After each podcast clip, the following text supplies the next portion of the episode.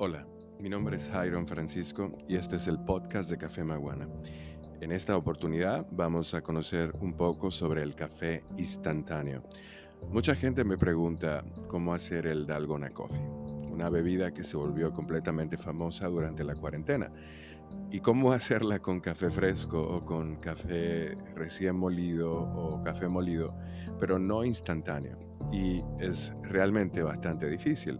Una de las cosas por las que el Algona Coffee se puede hacer con el café instantáneo es porque tiene obviamente las características ideales a nivel químico para que eso pueda suceder.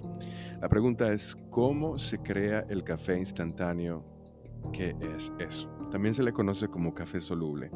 El café instantáneo comienza su largo proceso mediante una extracción, es decir, el café se prepara en varias etapas y luego se somete a altas temperaturas, 150 grados Celsius, y presiones para obtener un líquido con una elevada concentración de sólidos.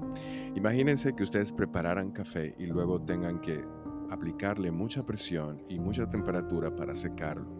Eso es el café instantáneo. Durante esa preparación, él va a perder todas sus propiedades de sabor originales, por lo cual no se puede considerar como un elemento aromático. Para que suceda de nuevo, para que pueda recuperar esos atributos aromáticos y de sabor, hay que insertárselos, pero de forma artificial. Eso es el café instantáneo. Y obviamente tuvo un auge grandísimo durante la época de los 70. Este concentrado de café se somete posteriormente a distintos procesos para restablecer los componentes aromáticos y de sabor que se van perdiendo durante el agresivo proceso de extracción y que se recuperan con el uso de gases, solventes, presión y otros métodos químicos. Finalmente, el líquido que se obtiene se intenta deshidratar, lo cual se logra con calor y con congelamiento. Con el método por, calor, el café líquido se pulveriza a más de 20 metros de altura dentro de una torre de secado y una elevada temperatura. Si ustedes pudieran ver si ustedes pudieran ver cómo se hace ese proceso, si pudieran viajar a una planta donde se realiza café instantáneo, se dieran cuenta de lo complicado y la cantidad de pasos que lleva la fabricación de este tipo de productos. El café instantáneo es una solución para mucha gente porque es solamente colocar el café en, en el agua y finalmente se disuelve. Si ustedes lo comparan, lo único que hace diferente al café de forma visual hecho de forma instantánea y el café que ustedes preparan en casa, es que el que ustedes preparan en casa les va a dejar grumos, o sea, si no lo remueven o lo filtran, por eso uno utiliza un filtro. Y si no lo separa del agua, va a seguir extrayéndose continuamente hasta llegar a un estado en el que la calidad de ese café se va a degradar por la cantidad de compuestos que se han extraído.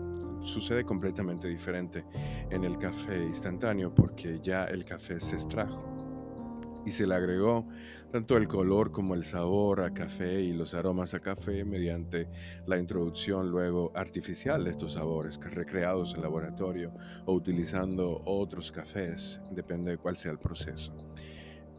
Pero eh, eh, son completamente diferentes, o sea, no te puede dar la misma experiencia un café que ha sido, eh, lo voy a decir, asesinado para luego ser insertado de forma artificial en un producto que un café hecho fresco. Ahí está básicamente la diferencia.